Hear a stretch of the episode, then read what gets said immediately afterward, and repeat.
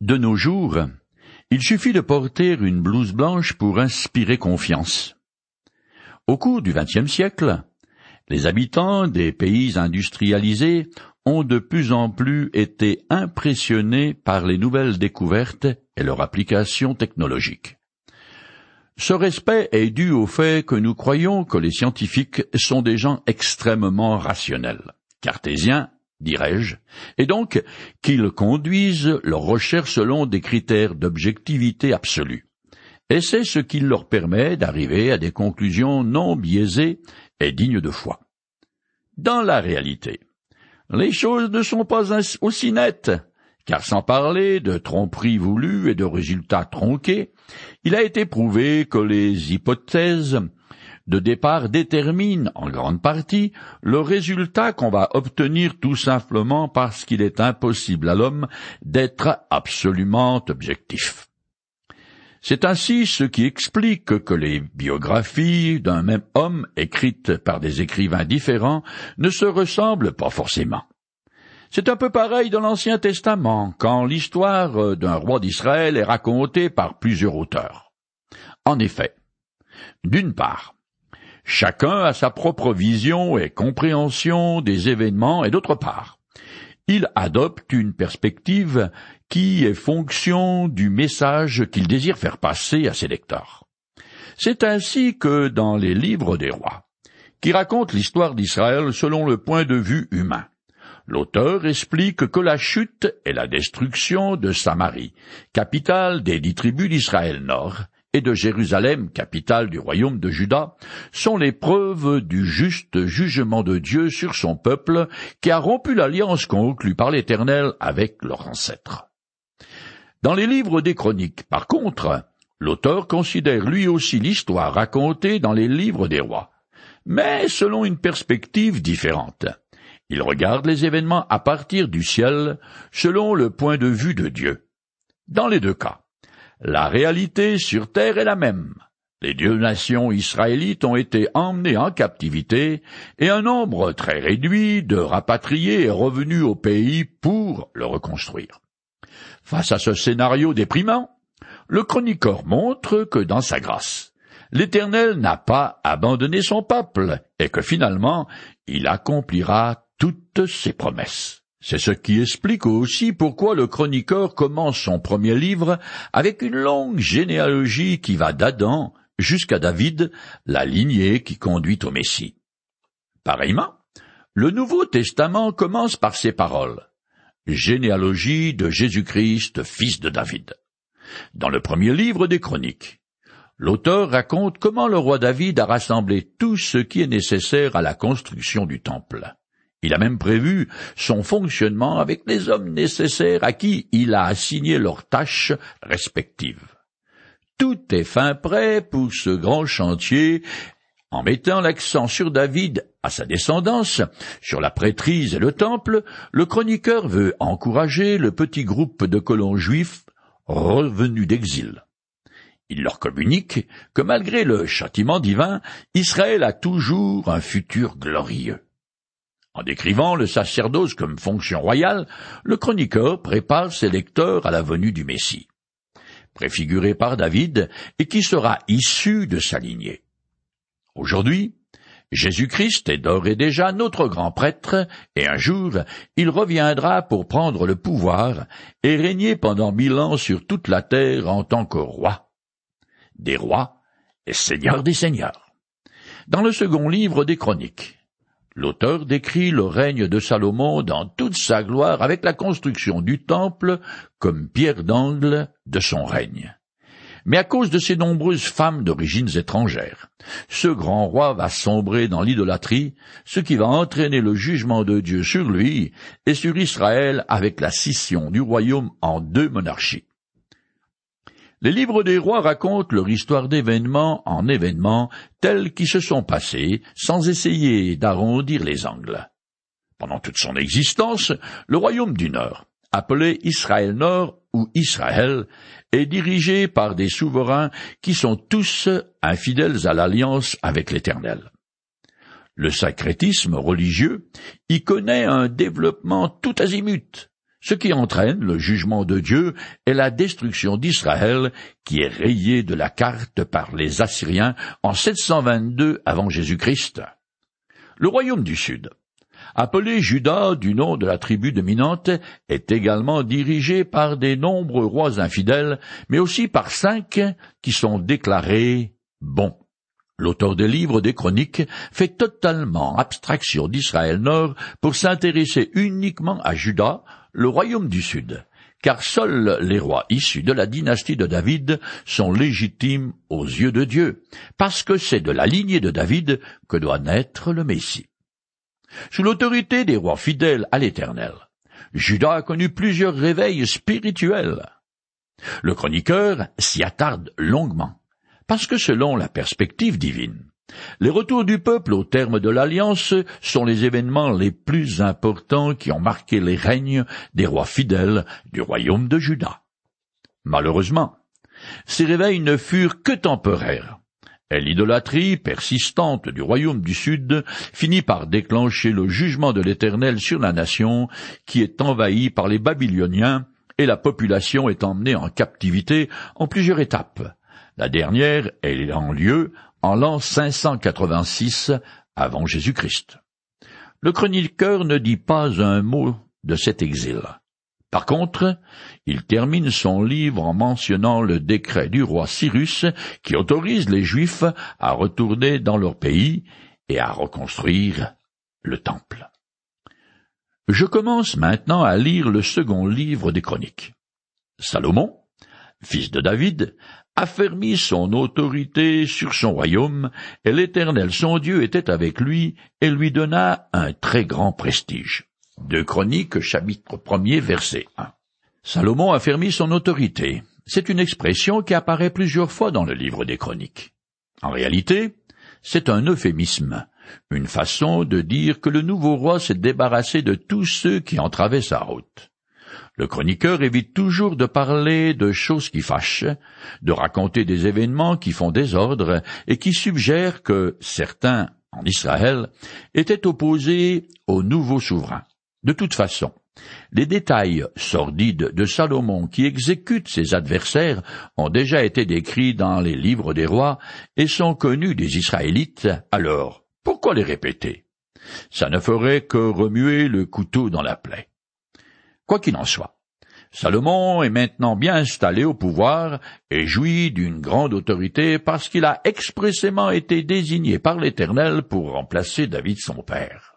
En effet, il y a tout à parier que celui-ci aurait préféré que ce soit son défunt fils Absalom qui lui succède parce qu'il lui ressemblait. Mais tel n'a pas été le choix de Dieu. Je continue le texte.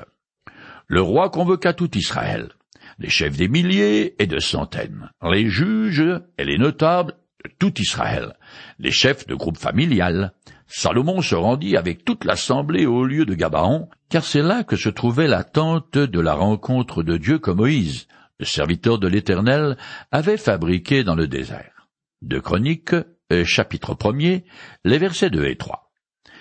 Le chroniqueur décrit Salomon comme un nouveau David en montrant qu'il a le même comportement cultuel que son père. C'est à Gabaon, à dix kilomètres au nord-ouest de Jérusalem que se trouve le tabernacle, le temple portable et démontable que les Hébreux avaient fabriqué pour la traversée du désert. Il était utilisé par Moïse et le grand prêtre Aaron pour s'approcher de Dieu et le consulter. Comme les livres des rois ne mentionnent pas le tabernacle, il semble que l'on s'en servait plus et qu'on l'avait honorablement mis à la retraite à Gabaon. Cela explique aussi pourquoi David ne le transporta pas à Jérusalem pour abriter l'arche. Je continue en compressant. Mais le coffre de Dieu avait été transporté par David de Kiria Yarim à l'endroit où le roi lui avait préparé. Il avait, en effet, dressé pour lui une tente à Jérusalem. Devant le tabernacle se trouvait l'autel de bronze, et c'est cet autel que Salomon et l'assemblée recherchaient. Le roi se rendit à l'autel de bronze devant l'Éternel, à la tente de la rencontre, et il y offrit mille holocaustes. Deux Chroniques, chapitre 1 des versets 4 à 6. L'autel des holocaustes est fabriqué en bronze ou en airain. Mais en général on l'appelle l'autel de bronze. C'est là que les animaux sont immolés, leur sang répandu à terre, puis ils sont dépecés selon un rite complexe décrit ailleurs. Ces sacrifices permettent aux Israélites de rester en relation avec l'Éternel leur Dieu, car selon les Écritures, nul homme ne peut s'approcher de Dieu sans que du sang innocent soit d'abord versé pour ses fautes. Cet autel de bronze préfigure la croix sur laquelle le Christ s'est offert en sacrifice pour le péché du monde. C'est par son intermédiaire, et par lui seul, que je peux rencontrer Dieu. Dans son évangile, Jean rapporte que Jésus a dit Nul ne vient au Père que par moi. Jean chapitre 14, verset 6. Je continue le texte. Cette nuit-là, Dieu apparut à Salomon et lui dit Demande ce que tu désires que je t'accorde. Salomon répondit à Dieu. Tu as témoigné une grande bienveillance à mon père David, et tu m'as fait régner à sa place. Maintenant, éternel Dieu, veille tenir la promesse que tu as faite à mon père David, puisque tu m'as fait régner sur un peuple nombreux, comme les grains de poussière de la terre. Accorde-moi donc, maintenant, la sagesse et la connaissance nécessaires pour que je sache comment me conduire à la tête de ce peuple. Car qui pourrait gouverner ton peuple qui est si grand? De Chroniques chapitre 1 les versets 7 à 10. L'Éternel avait fait plusieurs promesses à Abraham. Je lis le premier volet. Je rendrai ta descendance aussi nombreuse que les grains de poussière de la terre. Si l'on peut compter les grains de poussière de la terre, alors on pourra aussi compter ta descendance. Genèse chapitre 13 verset 16. Au début du règne de Salomon, cette promesse, qui date de plus de mille ans, est maintenant accomplie, tout au moins pour ce qui concerne la descendance physique d'Abraham. Comme je l'ai déjà amplement fait remarquer dans les Écritures, les paroles prophétiques ont très souvent un double accomplissement une relativement proche, encore que c'est pas toujours le cas, et l'autre beaucoup plus éloignée. Selon l'enseignement de l'apôtre Paul, les vrais fils d'Abraham sont ceux qui ont la foi en Jésus-Christ, qui sont circoncis de cœur et non dans leur chair. Vu sous cet angle, le monde de croyants qui, au cours des siècles, ont placé leur confiance en Dieu ne peut être compté. On voit qu'ici, dans sa réponse à l'Éternel, Salomon fait preuve d'une grande lucidité et humilité, car il reconnaît qu'il n'est pas capable de diriger le peuple qui dépend entièrement de Dieu. En demandant la sagesse, il a probablement été guidé par l'exhortation que lui a fait son père David avant de mourir, et que je rappelle. Maintenant, mon fils, que l'Éternel soit avec toi afin que tu réussisses à bâtir le temple de l'Éternel ton Dieu, comme il l'a dit à ton sujet. Oh, que l'Éternel t'accorde de la sagesse et de l'intelligence pour obéir à la loi de l'Éternel ton Dieu lorsqu'il t'établira sur Israël. Oui, tu réussiras, si tu veilles à obéir aux ordonnances et aux lois que l'Éternel a prescrites à Moïse pour Israël. Un Chronique chapitre 22, les versets 11 à 13. Maintenant donc, Salomon dit à Dieu, Ce dont j'ai vraiment besoin, c'est la sagesse et la connaissance, dans le sens d'intelligence. Je continue le texte. Alors Dieu dit à Salomon, Puisque c'est là le désir de ton cœur, et que tu ne demandes ni richesse, ni trésor, ni gloire, ni la mort de tes ennemis, que tu ne demandes même pas une longue vie, mais que tu demandes la sagesse et la connaissance nécessaires pour gouverner mon peuple, sur lequel je t'ai fait régner, eh bien, je t'accorde la sagesse et la connaissance, et de surcroît, des richesses, des trésors et la gloire, comme n'en a jamais eu aucun roi avant toi, et comme n'en aura aucun après toi. De Chroniques chapitre 1 les versets 11 et 12. Ce texte explique d'où Salomon tient sa sagesse proverbiale, ainsi que la splendeur de son règne et ses immenses richesses. Elles lui viennent de Dieu. Selon le premier livre des rois, chapitre 3, verset 14. Dieu promet à Salomon de longs jours, mais cette promesse est conditionnelle. Le chroniqueur ne la mentionne pas parce qu'elle ne s'est pas réalisée du fait de l'infidélité de Salomon à l'Éternel. Ce que le jeune roi n'a pas demandé, c'est qu'il conserve un cœur pur et reste fidèle à l'Éternel. Il aura certes la sagesse de gouverner et rendre la justice, mais il va aussi violer l'alliance en rendant un culte aux faux dieux que ces femmes étrangères adoraient et en amassant toujours plus de richesses et des chevaux venus d'Égypte, ce qui est contraire à la loi de Moïse.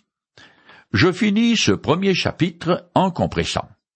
Après cela, Salomon quitta le haut lieu de Gabaon, où il était allé devant la tente de la rencontre, et il revint à Jérusalem. Il régna alors sur Israël. Salomon se procura des chars et des hommes d'équipage pour ses chars, mille quatre cents chars et douze mille hommes d'équipage. Il les cantonna dans les villes de garnison, ainsi qu'auprès de lui à Jérusalem. Le roi rendit l'argent et l'or aussi commun que les pierres à Jérusalem. Les chevaux de Salomon étaient importés d'Égypte par convoi. Une caravane de marchands du roi allait les chercher par convoi, contre leur prix. Chaque char qu'il importait d'Égypte coûtait six cents pièces d'argent et chaque cheval cent cinquante. Ces marchands en importaient dans les mêmes conditions pour tous les rois des Hittites et pour les rois de Syrie de Chroniques chapitre 1 des versets 13 à 17. Contrairement au premier livre des rois, le chroniqueur ne montre pas la sagesse de Salomon dans l'organisation politique de son royaume, dans sa façon de rendre la justice, ou dans ses recherches intellectuelles, car, somme toute, ce sont là des activités humaines. C'est en construisant le temple que le jeune roi va révéler la sagesse et l'intelligence que Dieu lui a donnée. L'auteur met aussi en avant la richesse, la splendeur et la gloire du règne de Salomon parce qu'elle prouve que la promesse que l'Éternel lui a faite s'est réalisée. Pourtant, une telle quantité d'or et d'argent a dû provoquer une inflation galopante, surtout préjudiciable aux fermiers. Fidèle à lui-même, le chroniqueur ne décrit que les activités du roi qui ont un rapport avec Dieu soit en bien comme l'accomplissement de ses paroles, soit en mal comme ses désobéissances à la loi de Moïse. L'Éternel a rendu Salomon immensément riche, mais lui en voulait toujours plus. Il est devenu gourmand. Alors il a utilisé sa puissance et sa position géopolitique pour faire un fric monstre grâce à un commerce particulièrement juteux.